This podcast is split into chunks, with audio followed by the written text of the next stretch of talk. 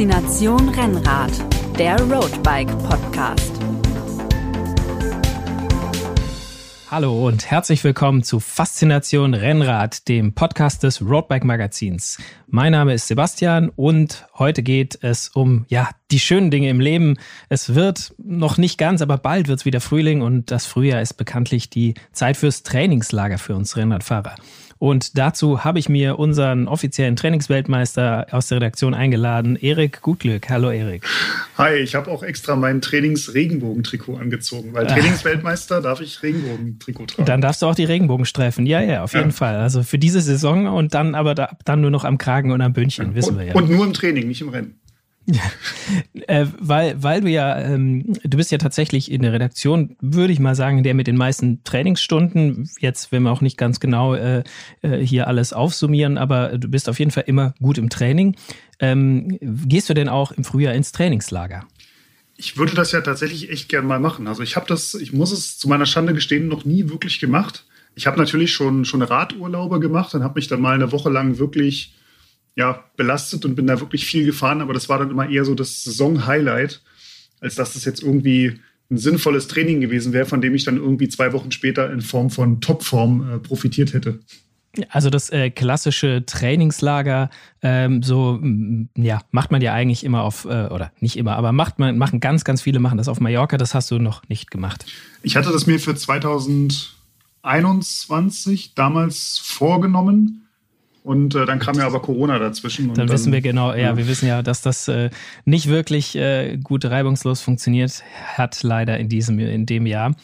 Ähm, ich muss sagen, ich war schon äh, ein paar Mal im Trainingslager, aber man sieht es jetzt hier nicht. Ich mache Trainingslager in äh, Anführungszeichen, denn ähm, es war schon, ja, da wurde versucht, ein bisschen strukturiert zu trainieren, aber ähm, es, ich, äh, hinterher hätte ich schon eher gesagt, es war ein, ein Rennradurlaub, in dem man mal mehr Rennrad fährt, aber vor allem, je nachdem, welche Gesellschaft da dabei war, ist man auch mal schneller und mal unvernünftiger und mal weitergefahren, als es dem Training eigentlich äh, gut getan hätte. Insofern, ähm, ja, Trainingslager, ich versuche es immer mal wieder und äh, aber es mangelt dann eher an der Disziplin als an der Gelegenheit. Ja, ich habe mal den, den, Fehler in Anführungsstrichen gemacht. Ich bin 2013 war das im Frühjahr, habe ich mal äh, in Deutschland quasi Trainingslager gemacht, weil ich da in den Semesterferien eine Woche Zeit hatte und halt damals als Student nicht die Kohle jetzt irgendwie nach Mallorca oder Südafrika oder sonst wohin zu fliegen. Mhm. Ähm, es war aber halt noch sehr, sehr kalt. Ich habe mir dann, habe das tatsächlich im Taunus auch gemacht. Also habe damals noch nicht in Frankfurt gewohnt, war aber eine Woche in Frankfurt. Äh, im Taunus Frankfurt, gefahren. die Stadt des Trainingslagers. Des Trainingslagers, ja, ja wer kennt sie nicht? Ja. Äh, es führte dazu, dass ich danach dann erstmal zwei Wochen erkältet war, weil ich mich halt völlig verkühlt habe beim, beim ja, Bergefahren. Das, also das ist bei dem Trainingslager zu Hause äh, immer so ein bisschen das Problem. Aber diesen, diesen Mangel an Struktur oder den Mangel an Disziplin, den kann man ja auch ein bisschen wettmachen. Es gibt ja genug Angebote für geführte Trainingslager, wo man quasi buchen kann und äh, da gibt's dann Guides und äh, es, es, gibt ein Hotel mit der ordentlichen äh, Sportlerernährung, also nicht nur die Pommes am Buffet, sondern dann gibt's halt einen guten Mix aus auch Ballaststoffen und Kohlehydraten. Und ähm, ja, tagsüber hat man Leute, die das Training anleiten und vielleicht sogar noch ein bisschen ja, äh, Alternativprogramm, also da wird sich mal zusammen gedehnt oder angeleitet und ähm, vielleicht lernt man auch noch sogar ein bisschen was. Manche gibt es ja auch mit Workshops und äh, da wollen wir natürlich nicht äh, vergessen, auf das Roadbike Trainingscamp hinzuweisen, das vom 19. bis 26. Februar 2022 stattfindet und für das man sich auch noch anmelden kann, wenn man schnell ist, unter roadbike.de slash trainingscamp äh, gibt es alle Infos dazu. Ja, und solche bei solchen äh, Veranstaltungen, da wird einem die ganze Planung ja natürlich ein bisschen abgenommen. Also da muss man eigentlich nur hinkommen, ein Fahrrad dabei haben oder leihen und dann äh, wird man, dann wird man ordentlich geleitet und äh, kommt hoffentlich fitter dann wieder nach Hause. Ich habe mir auch sagen lassen, dass Mallorca da wirklich so das, das Nummer eins Ziel eigentlich ist, weil dort auch diese Trainingslagerinfrastruktur, du hast gerade gesagt, Radverleih, ähm, ist natürlich auf Mallorca super ausgebaut. Da gibt es ja ganze, ganze Städte, würde ich fast behaupten, die davon leben, von den Radfahrern. Im, im Frühjahr, Im Frühjahr besonders. Und äh, mhm. die Hotels haben seit ja schon einigen Jahren äh, erkannt, dass die Rennradfahrer wirklich ein gutes Publikum sind. Und da wurden dann äh, Keller umgebaut zu Fahrrad, Garagen plus Werkstatt mit Waschstationen und äh, überall an jeder Ecke steht eine Luftpumpe. Also das ist mittlerweile total, äh, ja, total komfortabel für Rennradfahrer. Ähm, wir sind zwar, wir, wir beide sind ja jetzt nur, ja, ich und äh, du potenziell nur Nutznießer eines Trainingslagers, aber ähm, um das mal so richtig in die Tiefe zu erläutern, äh, hast du dich ja mal mit einem totalen Experten unterhalten. Genau, ich habe den Christian Knees mal äh, gefragt. Ähm, ist sicherlich vielen Hörerinnen und Hörern ein Begriff. Ähm, der ist ja als, als Ex-Profi da weiß der ja genau, wovon er spricht beim Thema Trainingslager und ähm, der ist quasi bei unserem Roadbike äh, Trainingscamp als ja, Coach, sportlicher Leiter selber mit dabei. Ähm, also der hat mir da viele Fragen beantwortet, dass wenn ich es mal irgendwann dann auch nach Mallorca schaffe, dass ich genau weiß, was ich machen muss. Ähm, und ich würde einfach sagen, für alle, die es hören wollen, ähm, hören wir einfach mal rein, was der Christian so zu erzählen hat. Genau, Ton ab. Hallo Christian. Hallo. Christian, ähm, ich würde dich einmal kurz vorstellen. Für die, die dich vielleicht nicht kennen, ähm, gibt es vielleicht den einen oder anderen, das weiß man ja immer nicht. Ähm, ich ratter es mal kurz runter und falls ich irgendwie was Falsches sage oder dir irgendwas fehlt, dann ergänzt ja, ich, du. Ich, ich melde mich dann, wenn was du, fehlen sollte. Du, du, hebst die Hand, super. Ja. ja. Also du warst 17 Jahre Radprofi, ähm, hast erst Ende 2020 deine Karriere beendet. Du bist also noch frisch vom Fach, kann man sagen. Ähm, deine größten sportlichen Erfolge rund um Köln 2006, äh, die Bayern-Rundfahrt 2008 und du warst deutscher Meister 2010. Ähm, Zudem bist du zehn Jahre lang beim Team Sky-Ineos gefahren und ähm, hast 20 Grand Tours in deinen Beinen, darunter dann auch Gesamtsiege als Helfer bei der Tour, beim Giro und bei der Vuelta. Ähm, können, glaube ich, auch nicht so viele von sich behaupten. Ja, ja. Und ähm, zumal dann das eine, ähm, die drei die drei hintereinander waren, als Chris Froome, ähm, ah ja. Mhm. als Chris Froome äh, Tour gewonnen hat, Vuelta und dann im Anschluss noch den Giro. Ja. Dort war ich der einzigste Helfer, der bei allen drei dabei war. Mhm. Und das gab's weltweit vorher auch gar nicht so oft. Also da bin ich, das ist weniger als eine Handvoll Helfer, die sowas schon äh, hintereinander gemacht haben, äh, alle ja. drei mit ihrem Helfer zu gewinnen, äh, mit ihrem ähm, Leader zu gewinnen. Also es ist auch schon mal noch was ganz Besonderes, ja. Stimmt, man muss die ja erstmal alle drei hintereinander selber irgendwie bestreiten und dann noch äh, erfolgreich zu sein mit dem Team. Ja, ja, ja, genau. Wobei bei dem Giro erinnere ich mich, das, das stand ja sehr auf der Kippe. Das hat der Chris Froome ja dann am vorletzten Tag dann mit so einer Hauruck-Aktion am Colle del Finestre noch gerade gebogen. Alles oder nichts hieß das an dem Tag, genau. Ja, und äh, so sind wir da, so sind wir da in den Col de Finestre reingefahren. Ja. Aber ich meine, es steht heute in deinem äh, Palmares, dass du, dass du da dreimal ähm, dabei warst. Du bist aber dem Team auch treu geblieben jetzt nach deiner Karriere. Du bist Assistant Sports Director. Ähm, und ja, also das, das ist jetzt ähm, das erste Jahr, Lehrjahr. Also mhm. ähm, war, war Development Sports Director, äh, war, war genau die Bezeichnung für dieses Jahr. Äh, bin jetzt aber ab nächstem Jahr voller Sports Director, also ah, ja. ähm, sportlicher Leiter und da dann für die, für die Rennen, für die Taktik in den Rennen, die Logistik und, und alles drumherum zuständig. Mhm. Mhm. Und du bist auch privat noch als Coach für jeder Männer und jeder Frauen mit deiner eigenen Firma. Ähm, genau, ich, ähm, äh, ich habe mit Thorsten Weber zusammen. Thorsten ist ein Ultracyclist, der fährt mhm. so ähm, verrückte Sachen wie einmal rund um Österreich in fünf Tagen.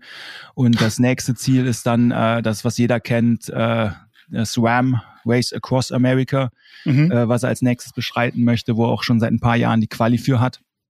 Ähm, ja, und wir beide machen zusammen, äh, wir haben eine Coaching-Firma, ähm, ja, und da geht's halt darum, ähm, dass halt ähm, wir das Know-how, was wir beide uns angeeignet haben, nicht nur für uns behalten wollen, sondern das auch gerne weitergeben und das macht äh, tierisch viel Spaß. Mhm. Das ist super, weil Know-how weitergeben, das soll ja auch heute so ein bisschen das, das Thema sein äh, in Bezug aufs Trainingslager. Ich habe mir so überlegt, bei, bei so vielen Jahren, die du Profi warst und gerade auch das Team Sky war ja für sehr viele und sehr ähm, sehr dezidierte Trainingslager bekannt. Könnte man dich eigentlich fast schon als Mr. Trainingslager bezeichnen? Nee, nee, ganz so schlimm ist es nicht. Ähm, also okay. ich habe, ähm, ähm, also ich, ich war sehr, sehr lange im Trainingslager, keine Frage. Ähm, mhm. Hauptsächlich ähm, je, kam, kommt immer aufs Team an. Ich privat bin sehr viel immer in Mallorca gewesen. Die meisten Teams ähm, ähm, waren auch oft äh, Mallorca im Trainingslager. Ähm, das erste Mal war ich in der Jugend dort, also mhm. mit äh, 15. Seitdem mhm. fast jedes Jahr ähm, Trainingslager gehabt äh, mindestens so zwei, drei Wochen im Jahr. Jetzt bin ich 40, kann man Ui. sich ausrechnen. Ich habe einige Zeit meines Lebens auf Mallorca allein verbracht oder in anderen äh, Trainingslagerdestinationen. Und dazu kommen natürlich dann einige Jahre, wo es dann nicht bei den drei Wochen geblieben ist, äh, sondern dann halt auch noch ein, ein bisschen, bisschen mehr war, äh, die man so im Trainingslager verbracht hat. Das ist schon eine gute Zeit, äh, die man von zu Hause weg ist. Mhm. Ähm, jetzt gibt es dann natürlich einige, die äh, leben quasi fast ihr ganzes Jahr wie in einem Trainingslager. Ähm, die ziehen von zu Hause weg, leben irgendwo in Südeuropa. Mhm. Äh, und, und haben jeden Tag diese Betreuung. Ich habe immer sehr viel Wert darauf gelegt. Ähm, äh, mein Zuhause ist mein Zuhause und ähm, musste mich da quasi selbstständig ähm, ja nicht trainieren. Natürlich habe ich Trainingspläne auch von Teams bekommen, aber dort war äh, auch so ein bisschen immer dieses, ich gehe wieder raus aus dem äh, aus dem Team und dann wieder reinzugehen und ähm, ich mochte es nicht die ganze Zeit immer in diesem äh, Team Environment zu sein. Mhm, mhm. Das heißt, ähm, es gab schon Dinge, die dir am Trainingslager gefallen haben, aber nicht so sehr, dass du gesagt hast, das brauche ich jetzt 50 Wochen im Jahr. Nee, Trainingslager gefällt mir sehr gut, ähm, weil ähm, Trainingslager ist ähm, die Zeit, wo man wirklich den Fokus auf das Radfahren legen kann. Mhm. Ähm, zu Hause hat man ähm, Sachen, die einen äh, beeinflussen. Man muss ähm, ja, man muss äh, Sachen erledigen. Man muss sie einfach erledigen. Man kann es nicht auf Seite schieben. Mhm. Ähm, natürlich jetzt für den, äh, der, ähm, der arbeiten geht, äh, der typische Kunde zum Beispiel von uns beim bei PMP Coaching, der hat natürlich auch, ähm, der muss sein Training um seine Arbeit strukturieren. Und da ist natürlich das Trainingslager, wenn man sich da mal eine Woche, zwei Wochen, wie lange auch immer Zeit nehmen kann, ähm, strukturiert und halt wirklich nur den Fokus aufs Radfahren zu legen, äh, dann kann man halt noch viel, viel mehr erreichen. Deshalb fand ich zum Beispiel auch, wir waren äh, öfters ähm, auf Teneriffa mit dem Team, mhm. oben auf dem Teide. Mhm. Ähm, da gibt's nichts. Da, wenn du Glück hast, kriegst du mal einen Kaffee in so einem, in so einem kleinen Touristen-Kaffeeshop, aber der hat auch nicht jeden Tag auf. Ansonsten ist da halt nichts. Da ist halt wirklich volle Konzentration aufs Radfahren und ähm, ja, das ist, macht schon, also das ist das, was Trainingslager für mich ausmacht. Mhm. Und dann aber auch wieder, dann gehe ich auch gerne wieder da raus und habe dann halt mein äh, normales Leben für eine gewisse Zeit lang zurück, was auch strukturiert ist, was auch natürlich ähm, fast genauso ist wie ein Trainingslager, weil im Endeffekt um die und die Zeit ist Abfahrt, ich muss das und das erledigen, ich mache meine Chorübungen davor und danach, nur dass ich halt ähm, nicht immer in diesem Team-Environment drin bin. Mhm. Mhm. Du bist ja auch ähm, mittlerweile verheiratet seit einigen Jahren, hast drei Kinder. Ist dir das so in den letzten Jahren deiner Karriere schwerer gefallen, ins Trainingslager zu fahren, als vielleicht noch, als du 15, 18 oder Anfang 20 warst? Selbst wenn ich zu Rennen gefahren bin, haben meine Kinder immer gesagt, Papa fährt in Urlaub. War das ja, nicht auch ein bisschen so? Ähm, also es ist ähm, natürlich, desto, desto älter man wird, ähm, desto mehr Verantwortung hat man als, als junger 20-Jähriger. Da ist, da ist das egal. Äh, da fährst du an dem einen Woche dahin, in der nächsten Woche dahin. Natürlich, wenn du dann Kinder hast, dann äh, ähm, setzt du natürlich auch andere Prioritäten dann äh, irgendwann, klar. Hm, hm. Dann lass uns doch mal so in dieses Thema Trainingslager einsteigen, um da auch so ein bisschen mal zu klären, wie man das eigentlich richtig angeht, weil da gibt es ja auch wahrscheinlich vieles, was man richtig, aber auch sehr vieles, was man falsch machen kann. Deswegen würde ich dir gern mal zunächst so ganz doof eigentlich fast schon die Frage stellen, warum geht man eigentlich in ein, in ein Trainingslager? Warum, du hast schon gesagt, strukturiert trainieren, aber das kann ich ja eigentlich auch, wenn ich ehrlich bin, zu Hause. Natürlich, also das geht auch zu Hause. Es, es spricht nichts dagegen, auch mal zu Hause ein Trainingslager zu machen. Mhm. Äh, aber dann geht's halt darum, äh, sich dann halt wirklich die Zeit frei zu schaufeln und dann halt ähm, nicht so abgelenkt zu sein, dass man halt dann noch ähm, ja äh, den Garten machen musst nach dem Training, weil bist ja eh schon kaputt. Das sind halt so Sachen, die machst du dann halt einfach zu Hause automatisch, klar. Äh, dann mähst du noch das Gras, dann musst du die Post noch wegbringen, einkaufen gehen und so weiter. Und ähm, wenn du halt den Luxus hast, ähm, ein Trainingslager, du suchst dir ein Hotel, äh, du kriegst das Essen, du hast halt wirklich vollen Fokus auf das Training. Das ist das eine ähm, ja, warum gehe ich ins Trainingslager? Ja, um halt die Zeit dann halt wirklich optimal zu nutzen und im Idealfall ähm, habe ich auch noch besseres Wetter dort, wo ich hingehe im Trainingslager. Das heißt, ähm, gerade jetzt um die Jahreszeit, wann äh, fliegen wir meistens nach Mallorca, ist äh, im Dezember, Januar, Februar, März, äh, im April halt auch noch ähm, da ist halt das Wetter halt eindeutig besser auf Mallorca. Da macht das Training dann halt auch mehr Spaß. Trainingslager ist ähm, meiner, meinerseits, von meiner Seite aus, natürlich ist es, um die Form aufzubauen.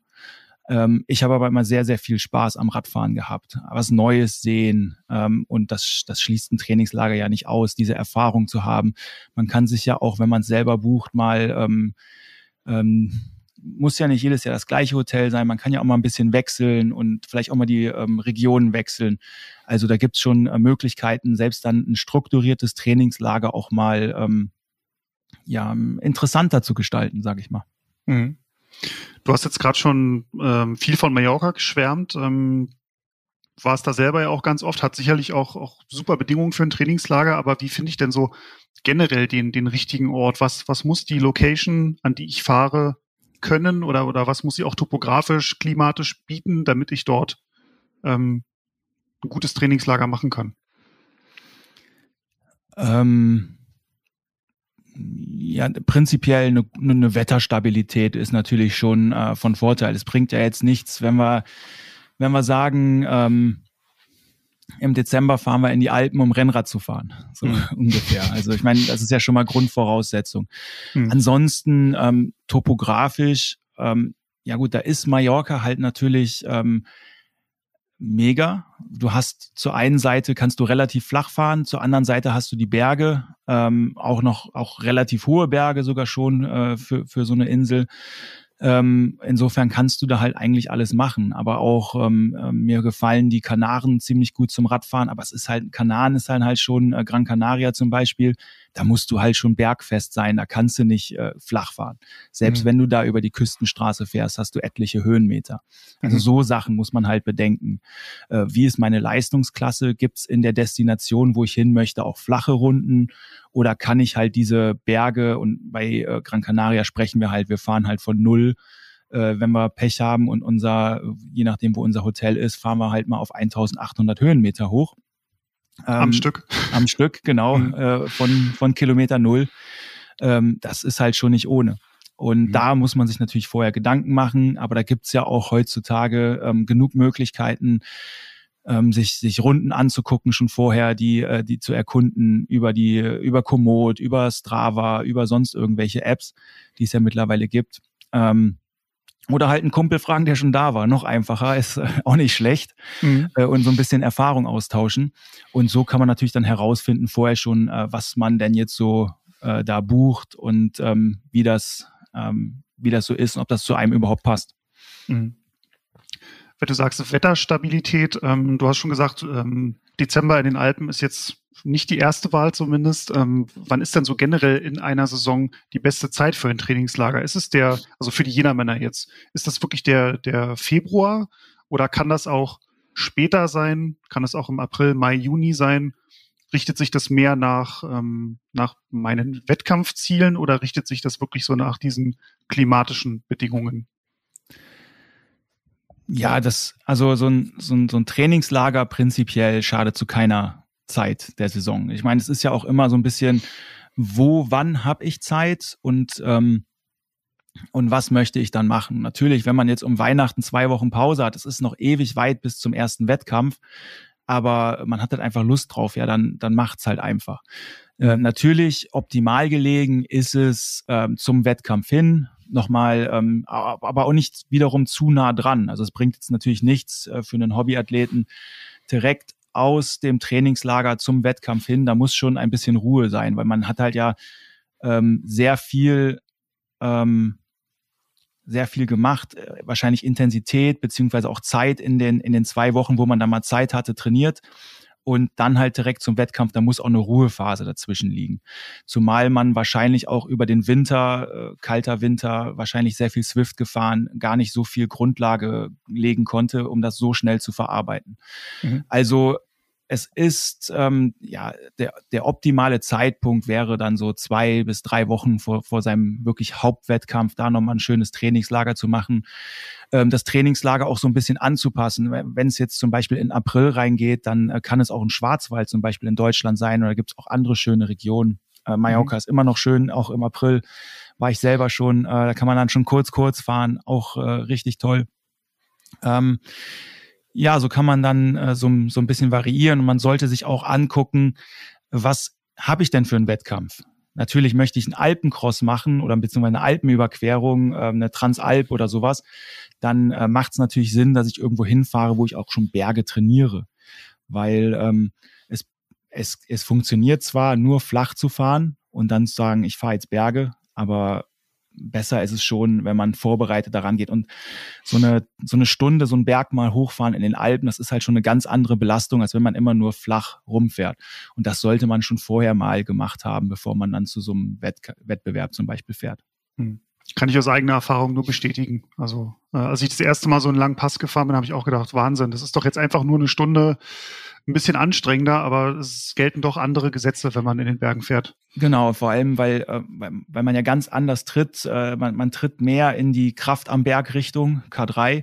Mhm. Äh, dadurch ist die ganze Chormuskulatur viel angespannter. Und äh, wenn man das nicht gewohnt ist, auch vorher vielleicht nicht wirklich an der Chormuskulatur trainiert hat, dann äh, werden das alle Radfahrer wahrscheinlich kennen, diese komischen, fast wie Muskelkater direkt während dem Radfahren im Po hat man dann. Ne? Also mhm. Mhm. Ähm, es ist halt eine ungewohnte Belastung und man sollte es vorher trainiert haben zum Beispiel. Und da bietet sich halt ein Trainingslager an, äh, in eine Region zu fahren, die halt ähnlich ist wie mein Wettbewerb. Mhm. Du hast jetzt gerade schon mal so die, die zwei Wochen so durchklingen lassen als, als Dauer für ein Trainingslager. Ähm, kann man das auch kürzer halten? Kann man das länger halten? Wo sind da so die, ab, ab wann oder, wie lange sollte ein Trainingslager mindestens sein? Wie lang sollte es maximal sein? Was wäre da deine, deine Empfehlung? Ähm, ja, ich würde sagen, ja gut, mindestens, ähm, man, man kann, äh, ist jetzt natürlich eine Zeitfrage, wie viel Zeit habe ich denn zur Verfügung? Und man kann alles möglich machen. Ich sag mal, es fängt ab drei Trainingstagen an, wenn ich da irgendwo, äh, irgendwo hinfahre, die optimal nutze, da, da habe ich schon was. Das Ganze kann ich dann noch äh, wenn ich einen Trainer habe, so ein bisschen vor- und nachbereiten, dass ich halt ähm, vielleicht auch schon ähm, ein bisschen müder dann ins Trainingslager gehe um das ganze, die ganze Intensität einfach noch mehr rauszuholen. Optimal, ja, eine Woche bis zwei Wochen, äh, abgestimmter Trainingsplan, Dreierblöcke, ein Ruhetag. Ähm, ja, und dann je nachdem, wie lang es ist, vielleicht den letzten Block, was kürzer, was länger.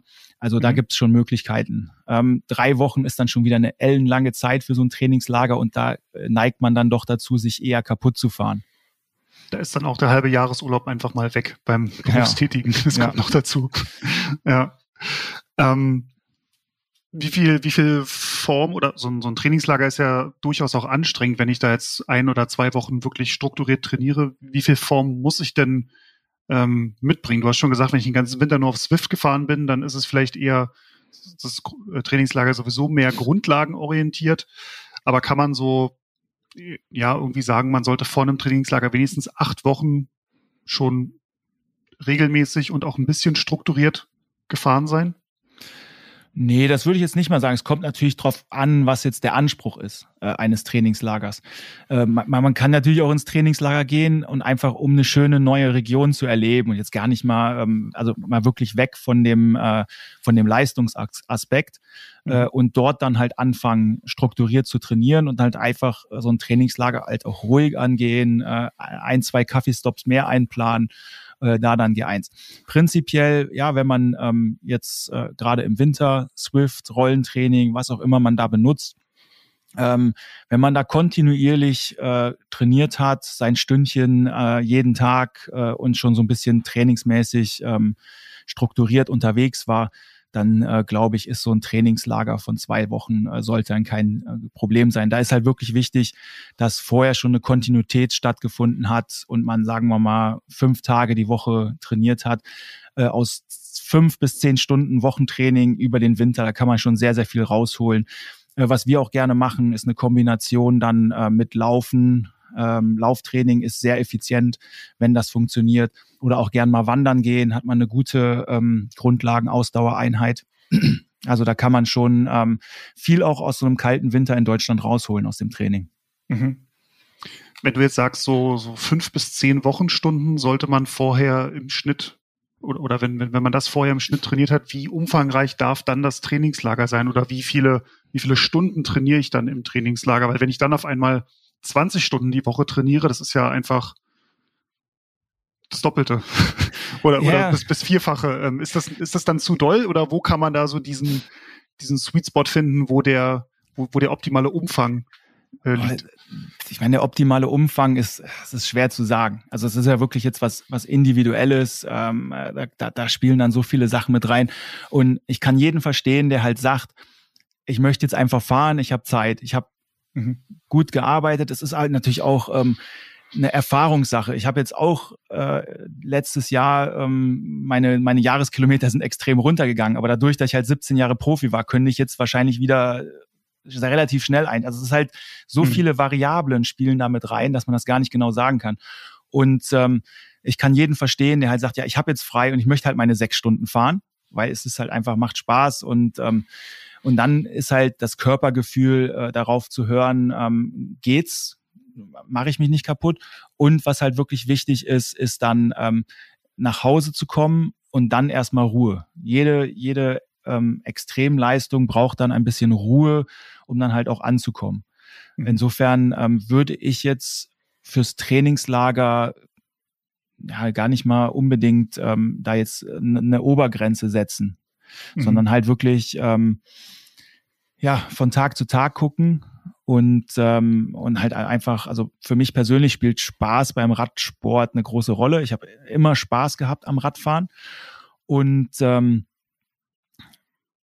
und es wäre jetzt ja einfach vermessen zu sagen, man darf nur so und so, weil es ist halt zu zu individuell. Mhm.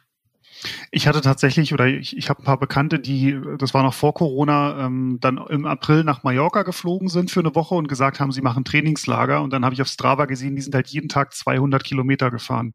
Und das waren keine Radprofis, sondern das waren normal Berufstätige, die halt nach Feierabend ihre 50 Kilometer Runde fahren. Ja, da habe ich, da hab ich immer gedacht, so, das ist doch kein Trainingslager, das ist doch einfach nur Urlaub, was ihr macht. Ja, das ist ja ähm, 200 Kilometer, dann ähm, jeden Tag. Das ist natürlich ähm, extrem lang. Und wahrscheinlich werden die beiden dann, oder wie viele es auch immer waren, keine Intervalle gemacht haben.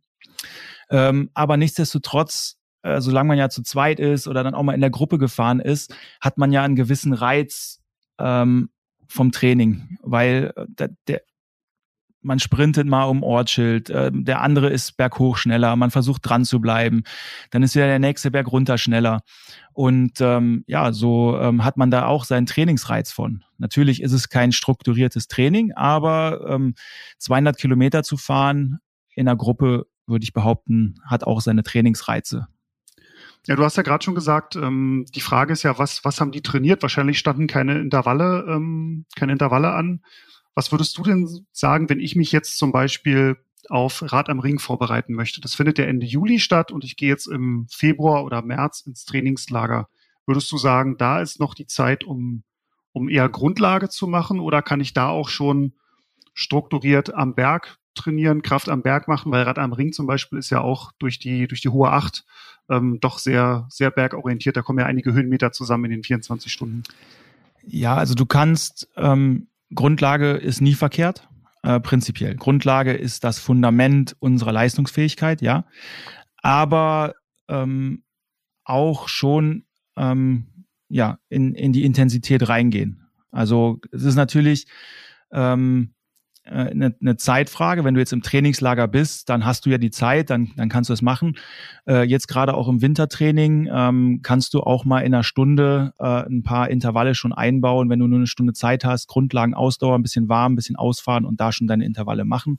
Du bist jetzt im Trainingslager im Februar, im März, ähm, dann gerne schon ein paar Intervalle fahren äh, und, ähm, und Grundlagenausdauer dazu trainieren. Mhm.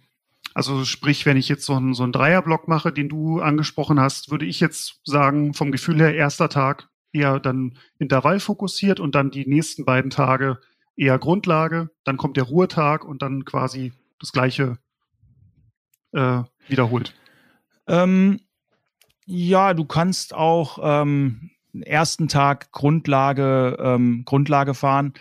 Ähm, könntest dann am, äh, am zweiten Tag fährst du ähm, ähm, fährst du eine äh, Spitzen, Spitzenbelastung, machst ein paar Sprints und fährst erst am nächsten Tag das äh, Kraft mit Rad. Dann fährst du das mit schönen, mhm. schön leeren Speichern und, ähm, und machst dann deinen Ruhetag, um deine Speicher wieder aufzufüllen. Mhm. Also. Ah, okay. Ja. Also prinzipiell mhm. ähm, ähm, hast du halt, hast du halt verschiedenste Möglichkeiten natürlich äh, in, in, dem Trainingslager die Belastung dann die Belastung zu setzen. Dann ähm, ähm, kannst du noch in, in den Low Carb Bereich gehen, dass du halt auch ähm, dass du halt auch ein bisschen an deiner ähm, ja, an deiner äh, Fettverbrennung äh, ein bisschen besser arbeiten kannst. Ähm, mhm. Rund um, also es kommt natürlich auch drauf an, was ist deine, was ist deine, was ist dein Ziel bei Rad am Ring? Möchtest du das 24-Stunden-Rennen alleine fahren, trainierst du natürlich komplett anders, als wenn du mal so eine mhm. All-Out-Stunde in einem, in einem Achterteam fährst. Ist natürlich auch ganz mhm. klar. Ich sage jetzt mal Vierer-Team, weil das ist, glaube ich, also das habe ich schon selber gemacht und ähm, ist, glaube ich, auch für die meisten unserer Hörerinnen und Hörer, oder das machen, glaube ich, die meisten Starten im Vierer-Team, weil Achter-Team, da fährst du ja fast gar nicht. Und Einzelstarter ist ja dann mhm. das andere Extrem. Ja, also ich, ich würde gerne mal Einzelstarter machen irgendwann mal. Ich hoffe, es nagelt mich keiner drauf fest, aber irgendwie so mal irgendwann mal so diese Erfahrung der 24 Stunden durchfahren, ähm, hätte ich dann doch gern ja. schon mal. Ja, im Viererteam ähm, würde ich, würde ich sagen, ähm, ja, wie, wie, wir das gerade eben angesprochen haben, halt du, du brauchst natürlich die Stunde, ähm, ist halt schon, ist halt schon lang, die du da um den Ring fährst. Und du machst es natürlich auch nicht nur einmal, sondern machst es über 24 Stunden. Im Idealfall wechselst du alle, ähm, wechselt ihr alle kontinuierlich durch. Jeder fährt eine Runde. Eine Runde bist du am schnellsten, bei der zweiten bist du schon wieder relativ müde. Und mhm. ähm, irgendwann ähm, bist du ja auch dann kaputt. Also das heißt, ähm, du musst dir da deine Grenzen schon setzen und du wirst wahrscheinlich auch auf der Runde gar nicht mal so tief gehen müssen, weil wenn du es beim ersten Mal machst, bist du hinten raus ganz schön kaputt. Insofern machst du mit Grundlagen Ausdauer prinzipiell nichts verkehrt. Wie du schon gesagt hast, Kraft am Rad ist eine wichtige Sache. Ähm, da ähm, dir einen schönen Berg suchen mit einer Trittfrequenz von 60 bis 70 hoch. Äh, das Ganze in der Zone 2 bis maximal äh, ja, Sweet Spot, also hier ähm, Schwellenleistung. Mhm. Ähm, mhm. Da dreimal fünf Minuten wenn du wenn du das locker schaffst und das nicht zu hart ist, dreimal fünf Minuten. Ähm, ansonsten bin ich auch noch ein Riesenfan davon, das Ganze mit einer äh, Trittfrequenzmanipulation zu machen. Das heißt, du machst zuerst dein K3, gehst dann wieder in eine, in eine ähm, hohe Trittfrequenz für zwei Minuten und das dann im Wechsel. Da kannst du auch mega viel mhm. rausholen. Da gibt's schon echt mhm. interessante Spielchen, wie du da noch, ähm, weil die Trittfrequenz ist echt, das merke ich immer wieder bei unseren Kunden. Ähm, du gibst die Aufgabe, fahr was mit einer 90er Trittfrequenz und es kommt eine 70er bei raus. Also da wird überhaupt gar kein Wert drauf gelegt. Ähm, aber mhm. du kannst halt ähm, Belastung viel besser äh, verarbeiten, wenn du halt in eine hohe Trittfrequenz kommst. Und da dann halt hinzukommen, so Trittfrequenzmanipulationen und dann auch mal bis 110, 120 bei so Intervallen in die Trittfrequenz zu gehen, das tut schon echt weh. Mhm. Es gibt ja immer so diese, diese Empfehlungen, auch zum Beispiel auf der Rolle dann mal so, so einbeinig zu fahren. Ähm, Macht, macht ihr Profis das auch oder habt, habt ihr das auch gemacht oder ist das für euch in Anführungsstrichen verschwendete Trainingszeit, solche, solche Spielereien zu machen? Nee, nee, ist keine verschwendete Trainingszeit. Ähm, es kommt natürlich drauf an, äh, so ein bisschen, ähm, ich persönlich, äh, ich war immer sehr gut 50-50 äh, mit meiner Tritt, äh, mit meiner Trittverteilung. Das heißt, ähm, mhm. ich hatte auch schon sehr runden Tritt und habe andere Tools genutzt, ähm, um, ähm, um diesen runden Tritt zu trainieren ähm, habe die letzten paar Jahre sehr viel auf so einem ähm, Ergometer-Trainer, der überhaupt nicht smart war, sondern eher wie so ein, wie so ein richtig, richtig großes äh, Windrad hinten dran. Und da hast du sofort gehört, wenn du unrund getreten hast. Und mhm, mhm. da dann den Tritt gleichmäßig zu halten, ist im Endeffekt das gleiche wie das Einbeinige. Ähm, hat nicht jeder, deshalb dann einbeinig, damit du halt auch mal in die Zugphase kommst, weil das machen viele nicht. Es geht nicht nur ums Runtertreten, es geht auch ums Hinten hochziehen. Und wenn du das halt mhm. ordentlich kannst, das kannst du dann zum Beispiel wieder in so einem K3 ordentlich umsetzen, dass du da halt diesen runden Tritt hast und nicht nur einfach runtertreten, sondern auch unten den toten Punkt überwindest und halt hinten auch hochziehen kannst. So, mhm. da, mhm. das ist quasi die Eingangsübung, um deinen runden Tritt zu lernen dann. Und das geht halt einbeinig mhm. nur mal besser, weil dann hilft dir keiner beim Runtertreten mit der anderen Seite. Ja. Ist es dann aber vielleicht kein guter Zeitpunkt, mit sowas im Trainingslager anzufangen? Weil ich könnte mir vorstellen, dass da ja dann auch die muskuläre Belastung, die ist ja dann schon sehr ungewohnt, wenn ich da auf einmal solche Sachen mache und vielleicht besteht da auch ein gewisses Verletzungs- oder, oder Überlastungsrisiko von, von Sehnen, von Gelenken? Ja, da, da stimme ich dir zu. Also da, das würde ich nicht. Ich würde es auch eher ähm, auf einer Rolle sowas anfangen. Dann hast du auch nicht äh, gerade wenn du damit anfängst, du hast ja jetzt von Anfang damit gesprochen und das wäre dann mhm. das erste Mal, dass ich das mache, äh, da brauchst du nicht auf der Rolle, brauchst dich nicht auf den Verkehr zu konzentrieren, da hält dich auch die Rolle fest, brauchst dich nicht ums Umkippen äh, kümmern. Ähm, sowas mhm. auf der Rolle zu starten, äh, jetzt im Winter, da haben wir genug Zeit äh, und das dann kontinuierlich zu steigern, ähm, ist dann doch sinnvoller. Mhm. Aber wenn ich es dann quasi im Winter schon auf der Rolle regelmäßig gemacht habe, kann ich es dann auch im Trainingslager mit mit einfließen lassen und das dort quasi weiter, weiterführen, dieses Training. Ja, klar, das kannst du dann machen. Ja. Mhm. Mhm. mhm. Ähm, du hast ja schon gesagt, so nach dem Trainingslager ist es wichtig, dann auch mal eine Woche, ja, wenig zu machen, natürlich nicht, nicht gar nichts, sondern, sondern wirklich deutlich reduziert zu fahren. Wie sieht denn so eine Woche vor einem Trainingslager aus? Ähm, Gerade, also du hast vorhin gesagt, wenn ich nur ein Dreitagestrainingslager mache, dann kann ich natürlich da auch ermüdet reingehen, um so diese drei Tage maximal auszunutzen. Ähm, aber wenn ich jetzt zwei Wochen ins Trainingslager fahre, die Woche davor sollte doch dann wahrscheinlich auch eher fast wie so vor, vor einem Wettkampf eigentlich eher reduziert stattfinden, damit ich erholt in diese zwei Wochen der, der Vollbelastung reingehen kann. Ähm, das ist auch wieder so eine Sache, die, die kann ich jetzt nicht mit äh, grün oder weiß beantworten oder wie auch immer. Mhm. Ähm, weil, weil da musst mhm. du jetzt auch wieder, ähm, das sind alles so, du, kannst es halt nicht verpauschalisieren. Du, du würdest ja normalerweise ähm, einen Aufbau von drei Wochen ähm, äh, kontinuierlich steigern, dein Training, drei Wochen steigern, gehst dann in die Ruhewoche.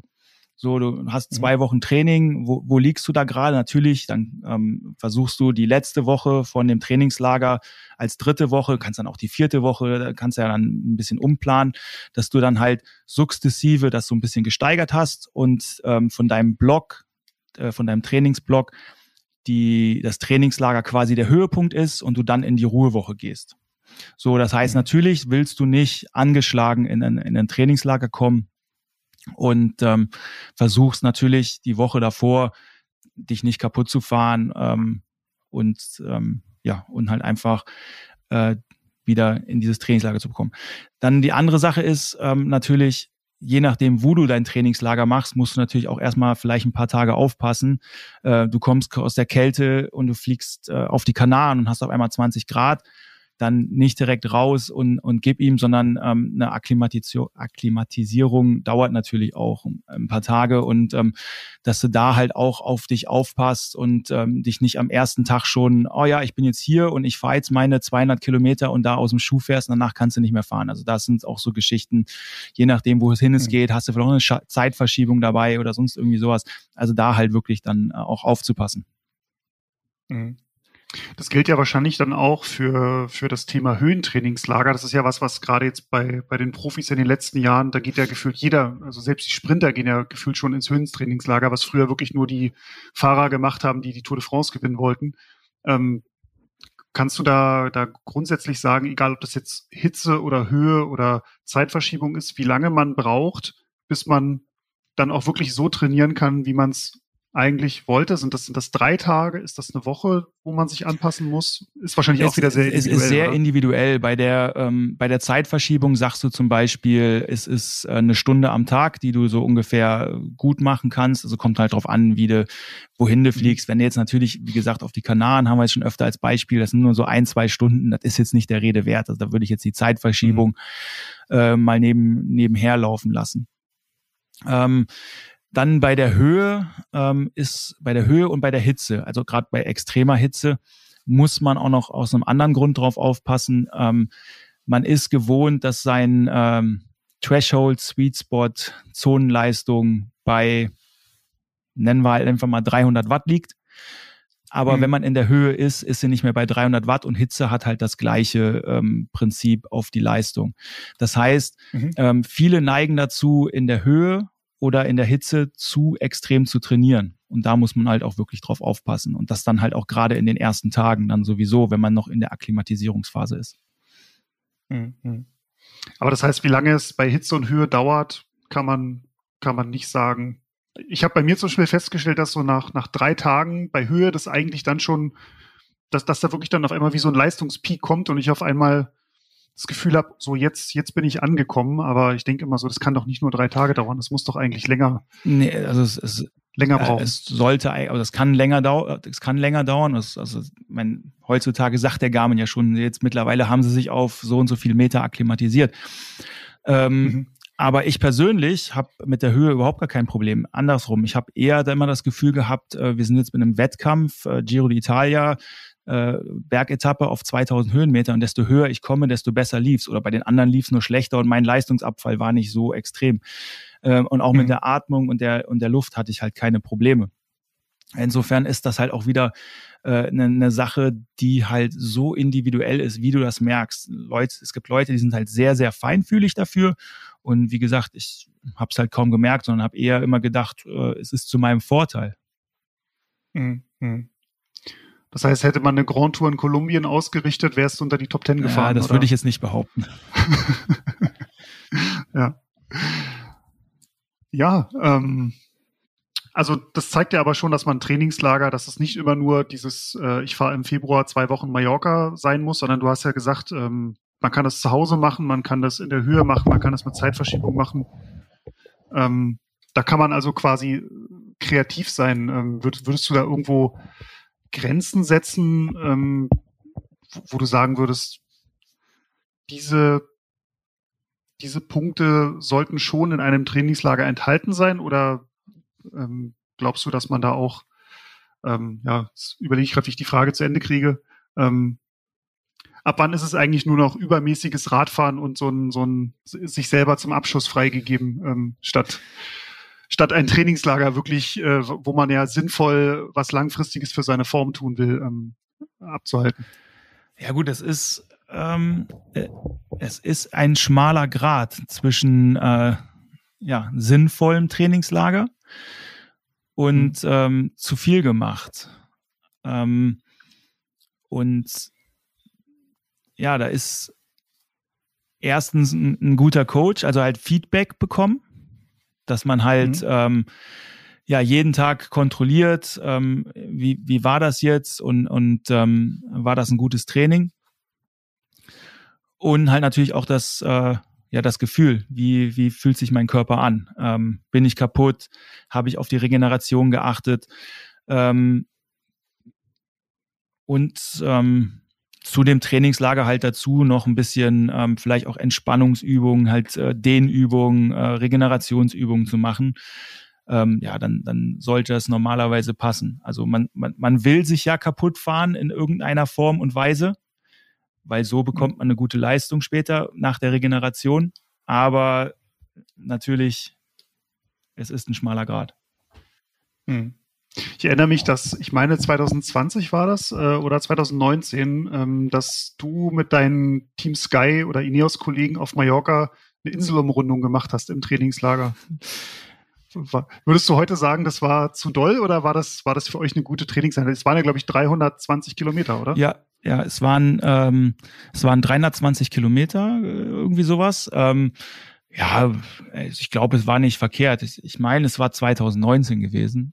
Ähm, mhm. Wir sind morgens um 7 Uhr los, sind ähm, erst durch die Berge gefahren und ähm, jeder Coach würde sagen, natürlich, es war keine sinnvolle Trainingseinheit, weil wir haben dann eine Mittagspause gemacht, sind dann auf unsere Zeitfahrräder gegangen und sind ab da eigentlich nur noch äh, im Kreisel, im Zeitfahrrad äh, mindestens Zone 2 gefahren, um halt eine halbwegs vernünftige Zeit hinzubekommen.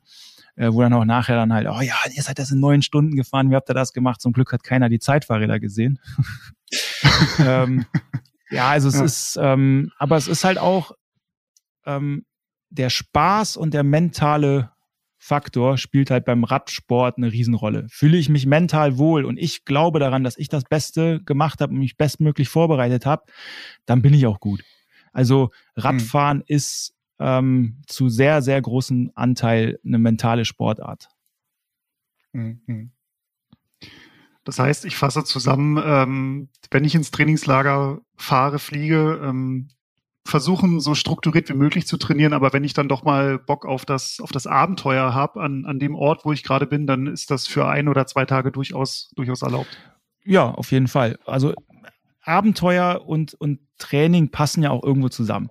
Also ähm, ich habe auch ähm, ähm, jetzt 2020, wir waren im Lockdown äh, und du musstest dich ja fürs Training neu erfinden und neu motivieren. Du hingst dann halt sehr viel zu Hause und habe dann halt einfach versucht, äh, mir neue Strecken zu suchen, neue Sachen zu erkunden. Habe da dann natürlich meine mein Intervalltraining und alles, was ich ähm, was ich machen muss, um dann halt bei Rennen fit zu sein nach so einer langen Zeit mit eingebaut. Aber nichtsdestotrotz habe ich dann ähm, ähm, ja wirklich neue interessante Sachen bei mir hier in der Eifel entdeckt. Also das eine schließt das andere nicht aus. Mhm. Das klingt doch gut. Das ist doch mal ein schönes Schlusswort, würde ich sagen. Ähm, also, liebe Hörerinnen, liebe Hörer, wenn ihr Trainingslager macht, äh, hört auf Christian Knees. Alles ist erlaubt, aber übertreibt es nicht. So sieht's aus, genau. Viel Spaß euch und immer gute Fahrt. Danke dir, Christian, und ähm, ja, viel, viel Spaß euch beim Trainieren, wo auch immer, ob im Trainingslager oder zu Hause. Wow, okay, der äh, Christian hatte wirklich äh, viel, viel zu sagen und äh, waren wirklich ein paar tolle Erkenntnisse drin. Auch für mich als der, der schon zwar öfter im Trainingslager war, aber das vielleicht nie ganz so richtig durchgezogen hat. Aber was mir besonders gefallen hat, ist, dass äh, er sozusagen den Spaß im Trainingslager nicht verbietet. Also, dass er gesagt hat, ja, man kann, es, es ist schon erlaubt, man darf es auch mal krachen lassen oder man darf sich auch mal am Berg ein bisschen gegenseitig herausfordern, äh, ohne dass das Trainingslager dann gleich den Bach runtergeht. Ja. Also ich finde natürlich diese Nummer, dass man da einmal die ganze Insel umrundet mit über 300 Kilometern, das ist natürlich schon äh, ja, vielleicht auch nur den Profis vorbehalten. Ich weiß nicht, ob das jetzt für einen Hobbysportler, ob das nicht dann wirklich viel zu viel ist. Ähm, aber da gibt es ja auch. Das könnte sein, ja. ja. Aber da gibt es ja auch den Küstenklassiker, zum Beispiel auf Mallorca. Das sind ja, glaube ich, 130 Kilometer und so um die zweieinhalbtausend Höhenmeter kann man ja auch mal in Anführungsstrichen klein anfangen und sich dann dann hocharbeiten und an die Inselumrundung. Und ist trotzdem auch, äh, das ist also schon auch eine, also sollte man trotzdem nicht unterschätzen, weil es echt eine massive ähm, Herausforderung, das einfach mal vor allem so früh im Jahr äh, zu fahren. Aber ja, wenn das Trainingslager, wenn man sich vorher im Trainingslager so ein bisschen ein bisschen beherrscht hat und ein bisschen das halt ordentlich gemacht hat mit den Tempobereichen und so, dann kann man sowas am Ende auch, das fand ich gut zu wissen, dass man sowas auch mal machen kann, ohne sich quasi die ganze Arbeit dann wieder zunichte zu machen. Also das ist wirklich gut. Wenn ihr das alles nochmal äh, von, von Christian live hören wollt, sozusagen, und äh, euch das wirklich äh, beim Training erklären lassen wollt, dann kommt einfach ins äh, Roadbike Trainingscamp. Und zwar ist das vom 19. bis 26. Februar 2022 auf Mallorca und ihr findet alle Infos ähm, und was das Programm angeht und einen Link zur Anmeldung findet ihr auch alles auf roadbike.de slash trainingscamp. Und äh, da gibt es alle Infos. Ja, und wenn ihr sonst äh, Kritik an uns habt oder, oder auch Lob oder wenn ihr sonst Feedback ähm, zu den Ausführungen von, von Christian habt oder eigene Erfahrungen, eure wildesten Touren, die ihr schon im Trainingslager auf Mallorca oder sonst wo gemacht habt, dann wollen wir das auf jeden Fall gerne von euch hören. Und zwar schreibt uns dazu einfach eine Mail an podcast.roadbike.de. Genau, und ihr könnt natürlich auch, ähm, äh, das sollten wir vielleicht auch erwähnen, die ähm, eine wichtige, ein sehr guter Guide zum Trainingslager, wie man so ein Trainingslager aufzieht in sieben oder auch in 14 Tagen ähm, und was da dazugehört. Ähm, mit auch ein paar Zitaten von Christian gibt es auch in der kommenden Roadbike in der Ausgabe 3 2022. Die gibt's ab Anfang Februar am Kiosk. Oder ihr geht auf roadbike.de slash Heft oder roadbike.de slash Abo. Da könnt ihr das Heft nämlich einfach bestellen und dann kommt das Heft zu euch nach Hause. Das ist noch viel praktischer, als ans Kiosk zu gehen. Ja, ich weiß, dass es sowas gibt, ey. Ja. Kostet gar nicht extra. Wer hat sich das denn ausgedacht? Es gibt uns äh, natürlich auch im Internet auf roadbike.de und auf den Social Media Kanälen. Äh, auf Instagram, Facebook und auf Twitter sind wir als roadbike.magazin zu finden. Und ja, wir sagen danke fürs Zuhören und bis zum nächsten Mal. Gute Fahrt, trainiert schön. Ciao. Ciao.